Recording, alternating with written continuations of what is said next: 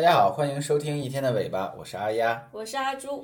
哦，这进入十一月啊，气温的下降也是十分明显的。嗯尤其对于阿朱阿丫平常懒得动、不怎么出门呢，就觉得家里边真的好没冷啊。错没错，我还特别买了一个充电的热水袋，这样晚上睡觉的时候呢，可以用它来暖暖脚。嗯，而且现在天气冷了，早上起床呢又变得更加困难重重啊。没错，早晨就算醒了，也根本不愿意从温暖的被子里出去。嗯，此时又到了一年一度羡慕北方有暖气的小伙伴们的时间了。没错。可是阿朱，你知道吗？在前一周，欧洲气象观测机构 CEE 在报告中指出啊，二零二三年刚刚过去的十月是地球有记录以来最热的十月，哦，平均地表温度啊为十五点三摄氏度，比长期平均温度呢高出了零点八五摄氏度，比上一次全球最热的十月啊，那时候还是发生在二零一九年的记录啊，还要高出零点四摄氏度。嗯，真的吗？好像的确啊，上个月确实体感还是挺暖和的。嗯，而且像这种全球平均温度记录一个很小的变化，应该是会有很大的影响的吧？嗯，没错。不过这跟我们这期的主题有确定的关系吗？是不是说跑题了？我们在说的是风口，那这个怎么会跟未来风口有关呢？嗯，我们一天的尾巴肯定要另辟蹊径啊！这个未来的风口肯定不会那么简单的，且听我们慢慢道来啊。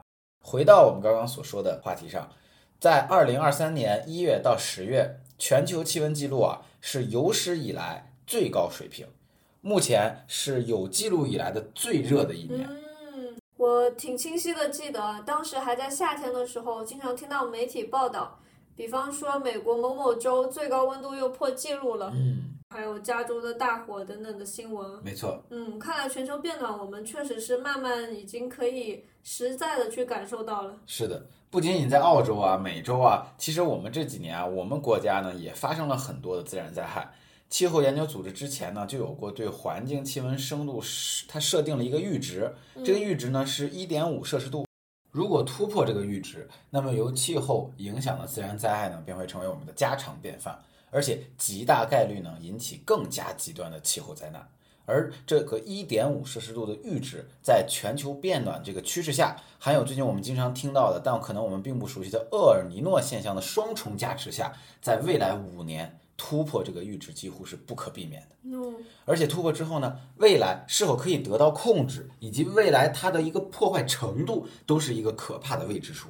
厄尔尼诺对于阿朱来说念出来已经很困难，困难了。其实我们最近的新闻也是经常提到，嗯，厄尔尼诺和全球变暖。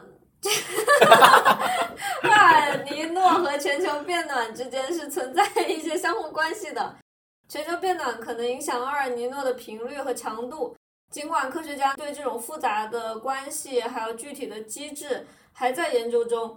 有研究证据表明，全球变暖它增加了厄尔尼诺事件发生的概率。嗯，所以说，世界气象组织最新发布的评估报告，二零二三年晚些的时候出现厄尔尼诺现象的概率也是在激增中。对，那我们先来简单说说厄尔尼诺到底是什么吧。哇，难为阿卓啊，说了这么多厄尔尼诺。厄尔尼诺，其实是有一些复杂的，不过我们啊，今天就用尽量简单的语言来分析一下。在十八世纪初，秘鲁和厄尔厄瓜多尔的渔民呢，就发现每隔数年鱼类的产量呢就会锐减一次。哦，对，这个是很有规律的，而且减产的这个时间呢是非常非常确定的，几乎都集中在圣诞节前后。当地人呢就把这种现象称为厄尔尼诺。嗯，我们圣婴嘛，对在圣诞节附近。对，我们都知道，秘鲁和厄瓜多尔呢是在赤道附近，太平洋的东海岸。我们可以大致想象一下，其实就是和我们中国的东南沿海隔海相望的那个太平洋的东海岸。由于赤道附近的海洋接受了太阳能量较多，空气呢就会受热。那受热之后呢，空气就会上升，上升的空气变多了，那是不是接近地面的空气就变少了？嗯，所以接近地面的空气呢，就形成了赤道低压带，高空就形成了相对高压，这样会迫使空气向南北方向移动。受地转偏向力的影响呢，在南北纬三十度附近呢，就会形成等压线，上去的空气就会再次下沉，形成副热带高气压。那么高气压又会在地表吹向赤道，在北半球就形成了东北信风，南半球形成了东南信风。这种循环呢，我们就称之为哈德莱环流。刚刚所说的这些呢，听起来有些复杂，不过其实我们可以简单的去理解，哈德莱环流它就是将太平洋表面温暖的海水推向靠近亚洲和大洋洲的西太平洋，也就是说推向亚洲还有澳大利亚的东海岸。那温水来了，东太平洋就是我们刚刚所说的秘鲁和厄瓜多尔海水深层的温度呢较冷的海水呢就会上升，填补刚刚我们所说推向太平洋东部的温水，那么冷水就会上升。一般情况下呢，西太平洋就可以理解成靠近我们这边的平均海面温度是二十七到二十八摄氏度，而靠近秘鲁和东太平洋一般是在二十四到二十五摄氏度。这种温度差又会形成高空气流自西向东。海洋表面自东向西的沃克环流，所以最后刚刚所说的两个循环形成了一套稳定的大气和海洋的循环系统。嗯，而我们熟悉的厄尔尼诺这个时候就出现了，受它的影响，东太平洋的海水呢，每隔两到七年就会异常升温。由于东西太平洋的温差变小，导致我们刚刚所说的温暖的水呢，向东移的时候呢，就不会。特别特别向东移，它会慢慢的移动，反而会向西偏。这样的话，温暖的水域呢就不会一直抵达到，比如说太平洋的西海岸，而是温暖的水域会抵达到大概太平洋中心的位置。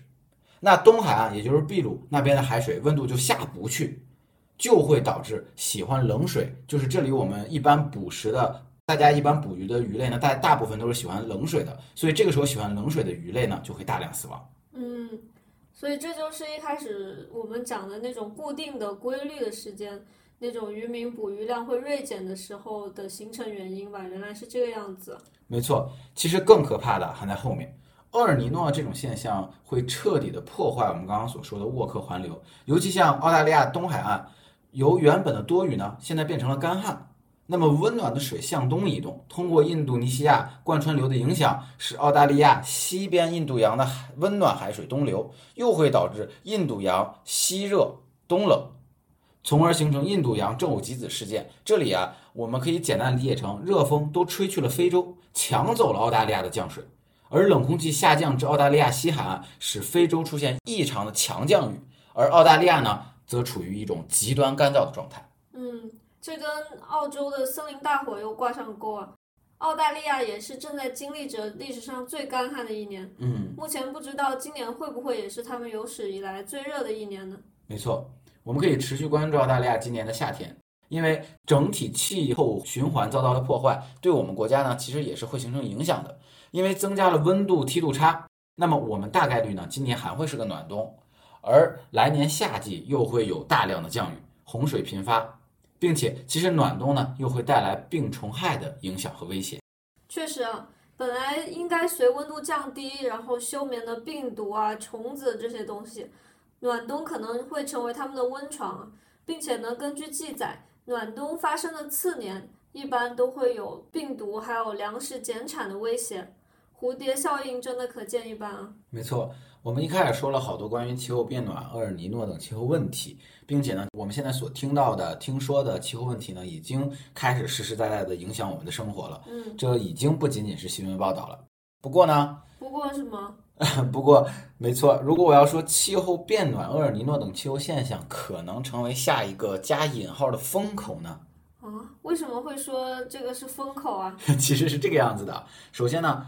呃，我们是提倡应该从自身做起，比如说节约用水用电，尽自己所能去减少温室气体的产生，去保护我们的环境。但是呢，今天我们会从商业的角度出发。我们都知道，每一次变更，像气候这种结构性的变换，都会是一种洗牌。气候问题的确会给我们带来巨量的危害，不过总会有人能在危机中嗅到风口的味道。嗯，呃，如果这样辩证的去看的话。确实，全球变暖相对比较直接的影响，首先就会是导致极地的冰川融化。没错。那像全球变暖这种结构性的变化，嗯，它的机会又是怎样的产生？或者说，有谁会怎样去抓住这些机会呢？那我们先从国家的角度去看看。首先，面对全球变暖，发达国家的应对能力呢相对较好。我们这里呢主要关注环北极国家。阿朱知道有哪些环北极国家吗？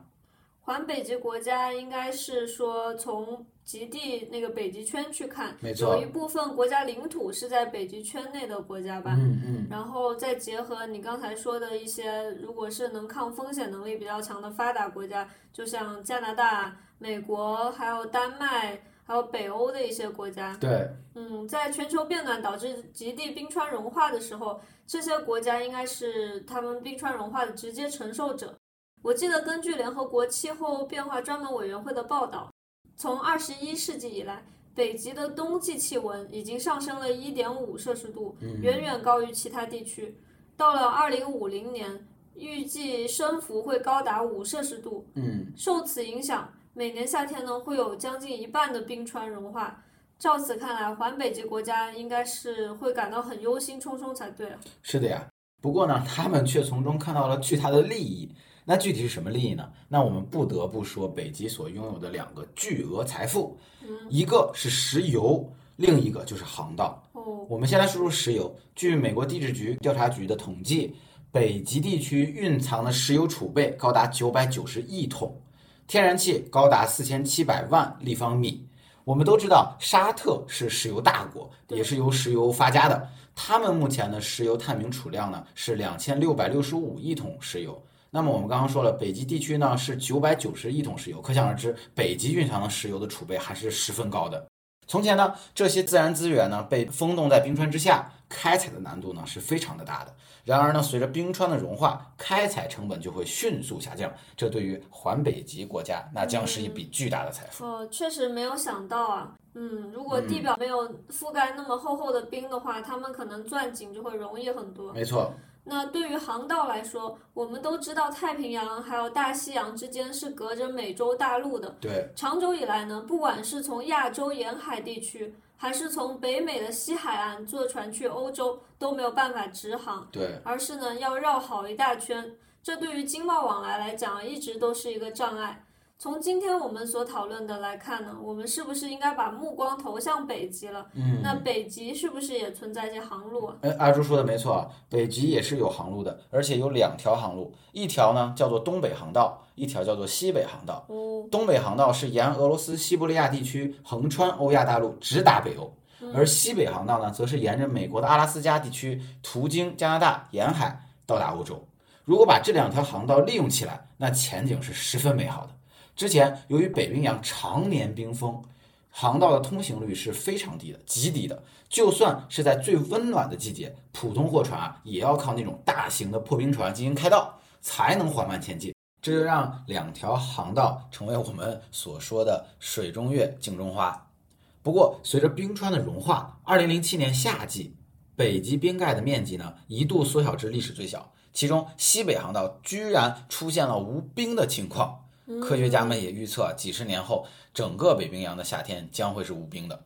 到那个时候，北极航道呢就能实现全面通航。嗯，而且呢，尤其是对于像俄罗斯这样的国土面积很大的国家，对的，它在北极的那个地区也很广大。嗯，那随着全球变暖呢，西伯利亚冻土层的解冻，对于它的工业和农业来说，也会是一次全面发展的机会。没错，确实像阿丫之前所说的，这些潜在的机会呢，还是需要那些发达国家比较强的国家的科技和经济实力来作为支撑的。是的，不过，随着环北极国家对于机会的把握，也可能会出现一系列的问题了。嗯，当然，最为引起关注的就是领土的争议。毕竟有广大的领土，才会有可能有更多的发展的机会在其中啊。是啊，本来大家可能都不太重视，就以目前的这些呃现存的领土来去统治。但是呢，随着开发前景的不断明朗，利益的驱使会让各国的政府越来越较真啊。对，就比如说在二零零一年的时候，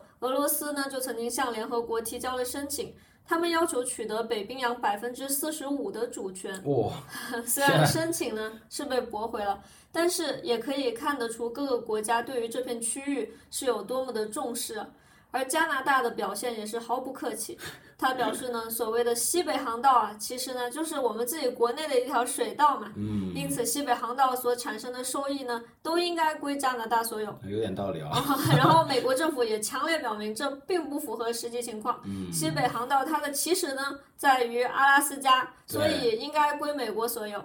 美国呢，也是将自己的作风带到北极之争上。他们曾经多次在不通知加拿大的情况下，就把自己的船开到了西北航道上面，然后以一定程度的表示他们这个主权是属于他们的。哦，这很美国。嗯，然后加拿大在这个事情上也有些反常的强硬啊，三番五次的会在西北航道上进行军事演习。哇，这还真的是步步紧逼啊！是啊，还有一个国家更加有意思啊，那就是丹麦。丹麦呢有些特殊，丹麦其实本土啊离北极圈还是很远的，有一定的距离的。它之所以和北极发生关系，全是靠着格陵兰。格陵兰呢是世界上最大的岛屿，恰好处在大西洋和北冰洋当中。一七二一年呢，格陵兰成为丹麦的殖民地，直到一九七九年格陵兰自治，但主权呢还是由丹麦所有。根据美国地质调查局公布，格陵兰地下有着大量的石油和天然气，而且它的锌矿的储量呢也是世界领先的。随着格陵兰冰带的融化，这就刺激了很多格陵兰和丹麦的人们。格陵兰想完全独立出去，但是丹麦肯定是不同意的。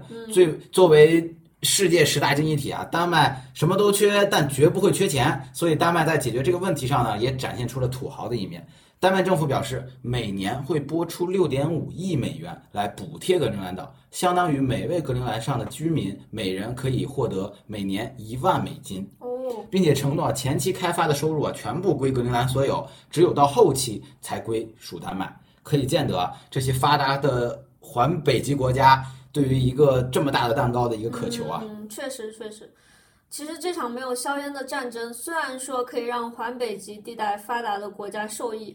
可是呢，对于像比如说赤道，特别是非洲的一些发展中国家，那就是毁灭性的打击啊。没错，就像我们之前也说过，全球变暖再加上厄尔尼诺现象，对于没有科学的防范手段的欠发达国家，就会是非常残酷的毁灭性打击。对的。所以像这种大型的结构性气象变化，真的是对于一方来说呢，是一种资源。是一个福利，嗯嗯，包括经济民生都是一次呃很很大的成长机会。对。可是呢，对于一些本来就可能积贫积弱的、很困顿的国家，又会是一种严酷的考验了。没错，我们刚刚从国家的角度去聊了聊关于全球变暖的机会，我们现在从技术的方面再去看一看，一项本来就很偏门的技术呢，可能因为全球变暖而有了非常广阔的发展前景。哦。我们都知道，以色列地处中东，最近呢，巴以冲突呢又将以色列推到人民的视野中。嗯，以色列因为地理的原因啊，它的资源是十分匮乏的，尤其是淡水资源。在一九五六年，以色列总统拨款二十五万美元支持亚历山大·萨尔钦研发海水淡化技术。啊，这个技术是之前阿朱。很喜欢的一个技术哦，是的，我一直对这个技术非常的好奇啊。对的，但因为理科学的实在是太差，所以没有能投向自己所向往的领域。但是这个技术呢，现在就很有意思了。这个萨尔钦的海水淡化技术呢，要追溯到他在集中营的时候了。当时萨尔钦所在的集中营呢，就位于北冰洋。当时集中营呢，也是水资源十分匮乏。萨尔钦呢，就研发出了通过水结冰之后再分离出盐和水的技术。随着以色列稳定，萨尔钦呢就搬到了以色列定居，正好自己的技术呢在这里可以得到运用。之后，萨尔钦呢创建了海水淡化公司，简称 IDE。然而，当时这项技术呢主要是针对以色列国家，呃，因为当时其实还有我们知道还有很多很多的海水淡化技术，只有萨尔钦的这个海水淡化技术呢，它是通过冰川融雪进行海水淡化的。那么这个时候呢，其实其他的国家呢，几乎没有人会看得看得中它的这种技术，或者是没有人会使用他们的公司的服务。但是随着全球变暖、冰川融化，这项技术呢将会迎来历史性的改变。随着2007年联合国发布公告，中东的降雨量呢将会持续减少，中东因为水资源发生的冲突呢也会日益增多，这就给了 IDE 提供拓展业务的一个机会。在2010年的时候呢，IDE 已经在全世界各地开展了四百多个海水淡化厂。传统的海水淡化工艺呢，相对来说工艺复杂，有的还需要消耗化石能源。但是 IDE 通过冰川融雪的转化，大大降低了淡化成本，每吨现在只需四美元。IDE 呢，也成为了美国 MIT 评选的五十个最聪明公司的其中之一，力压苹果和谷歌。哦，我们也可以看得出啊，冰川融雪给 IDE 所带来的巨大前景。是啊，这突然也让我想到一个技术，那就是蓝海大坝。嗯修建大坝呢，我们其实都已经耳熟能详了。可是蓝海大坝却不多见，而蓝海大坝修建上瘾的国家有一个，那就是我们都知道的风车之国荷兰。嗯，我们都知道呢，荷兰它整体是一个低于海平面的国家，对的，它还把他们超过一百米的地方都能算称作是他们的高原了。我都不知道什么高原反应。所以整个国家呢，他们都修建了很多的蓝海大坝。像是在文明六里面，如果你是荷选择了荷兰的话，你会有一个技能，就是能够修建蓝海大坝。嗯，我们所熟知的像阿姆斯特丹、鹿特丹这些有单字结尾的呢，其实就是 dam 大坝的那个英文音译。嗯，那么也表明了这些城市都是通过蓝海大坝的建设来得以发展的，毕竟他们的名字里都是叫什么什么坝、什么什么坝，相当于。对的，对的。嗯然后，一九五六年到一九九七年，荷兰它启动了三角洲工程，历经了四十多年，耗资了七十五亿美金，荷兰建成了历史上全球最庞大也是最精密的海岸防护网。嗯，虽然说荷兰在建造蓝海大坝上面经验丰富，技术是独步天下。但是在那个时候啊，好像没有什么国家看到这个技术的一个有根本需求的一个前景，没错。嗯，同理呢，IDE 公司他们的技术好像也没有在国际上在之前引起什么样很大的重视。直到目前，全球变暖的现象越来越显化了。现在我们亲眼可以看到的一些全球变暖的趋势，可以感受到的一些东西，然后会给各个国家的领导人啊，还有各个国家的居民一些亲身的体感。能够感受到荷兰所建的这个蓝海大坝，还有包括像 IDE 的这种冰川融雪的淡水净化工程是很有前景的。是的，所以呢，我们虽然为未来的环境啊有所担忧，但是呢，在建立完善的环保机制下，更多的变局、更多的机会呢，也如雨后春笋一般跃跃欲试。希望呢，我们总能够以辩证的思维和角度出发去观察这个世界。这就是我们今天全部的内容了。感谢收听一天的尾巴。如果你喜欢我们的节目，欢迎点赞、收藏和转发。有任何意见或建议，欢迎在评论区留言讨论。你可以在苹果播客、小宇宙、喜马拉雅、网易云音乐等平台搜索到我们的节目《一天的尾巴》，我们希望在一天的尾巴上可以和你一起聊天。轻松思考，